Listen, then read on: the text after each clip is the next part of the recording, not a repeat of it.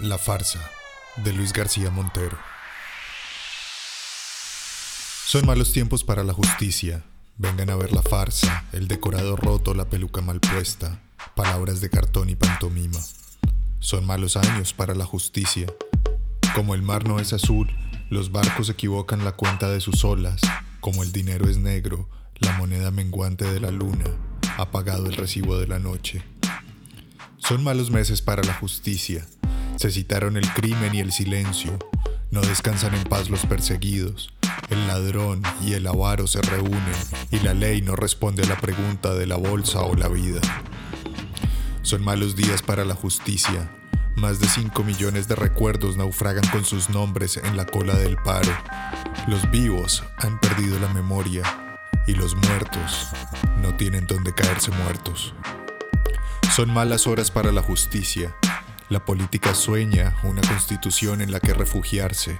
Los periódicos piden una buena noticia que llevarse a la boca. El poeta no encuentra las palabras que quiere para decir la verdad. Reparación, historia.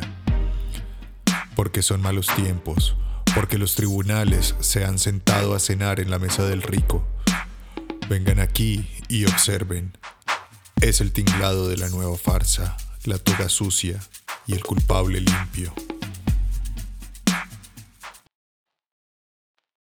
Un hombre sin pasado, de Javier Bosalongo. Entrégueme las llaves. No nos debemos nada el uno al otro. Compré con su salario su tiempo y mis ganancias.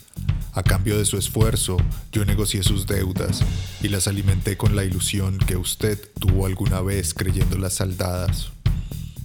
Su ímpetu juvenil naufragó en la moqueta de un despacho. No se sienta culpable si al retirar las fotos alguna le reprocha sentirse abandonada. Puede culparme a mí, que no soy nadie. A nadie le ha entregado usted su vida, a nada ha consagrado tantos años. De ahora en adelante va a saber lo que es convertirse en un hombre sin pasado. Entrégueme las llaves. Si algo hemos compartido usted y yo fue el vacío del aire ni siquiera al tocarle dejé huella. Puede pensar que ha sido un espejismo, pero el despertador desocupado, las mañanas sin prisa y las corbatas tristes vendrán a recordarle lo que es. Lo que pudo haber sido lo doy por bien pagado. Entrégueme las llaves y salga sin hacer ruido. Recoja las monedas que sellan el adiós.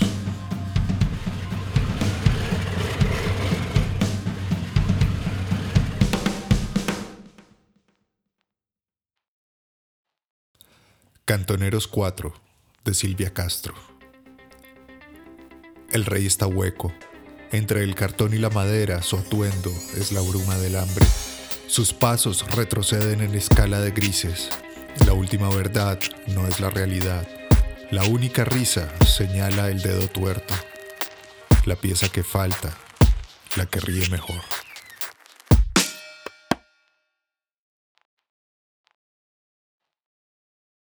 El hijo del verdugo, de Gabriel Chávez Casasola. El hijo del verdugo no conoce el oficio de su padre. El verdugo ya no lleva capucha como la llevaba antes, ni permite a su hijo asistir a las ejecuciones. Suelen no usar uniforme los verdugos modernos, o por lo menos no un uniforme de verdugo. Las hachas y el garrote vil pasaron a la historia. Vistos por la calle, nada permite saber a qué se dedican los verdugos todo es ya muy aséptico y muy burocrático y muy tecnológico. Es más, este verdugo que me ocupa nunca ha matado personalmente a nadie, ni falta que le hacía. A lo mucho, habrá dejado unas cuantas familias en la calle vía SMS, porque era necesario para seguir puesto en su sitio. De hecho, el hijo del verdugo piensa que su padre es un buen tipo, aunque tenga algunas mañas el gesto taciturno y a veces se le quede el tenedor rumbo a la boca cuando van a almorzar fuera los domingos. ¿Qué será cuando crezca el hijo del verdugo? ¿Qué será de este niño?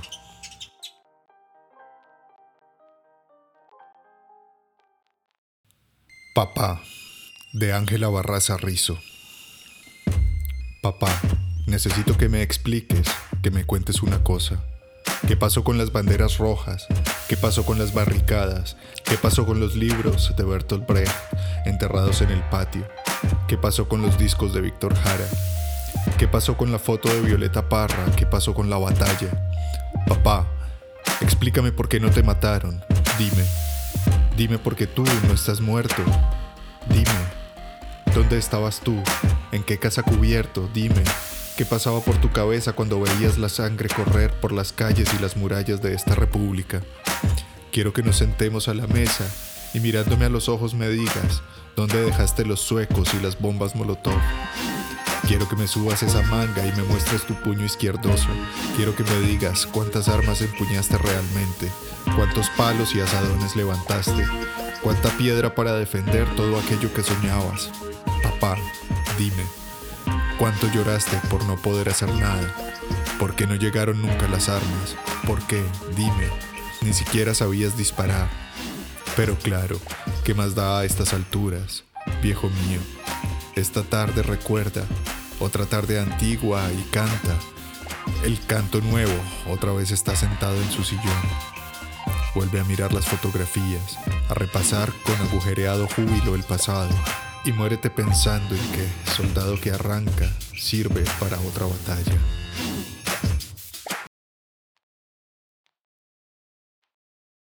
Marcha de las ausentes de Santiago Espinosa.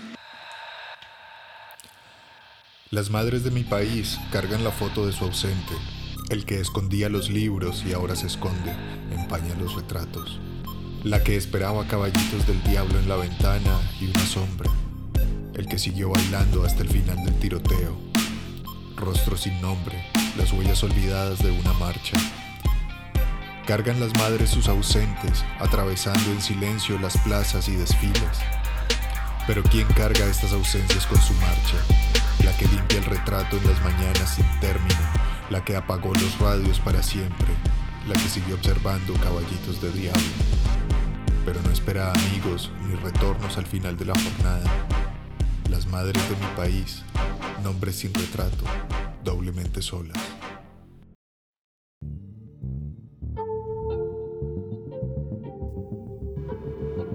Una producción de ermitaños. Voz y musicalización de Felipe Ramírez. Una colaboración Alejandro Marín.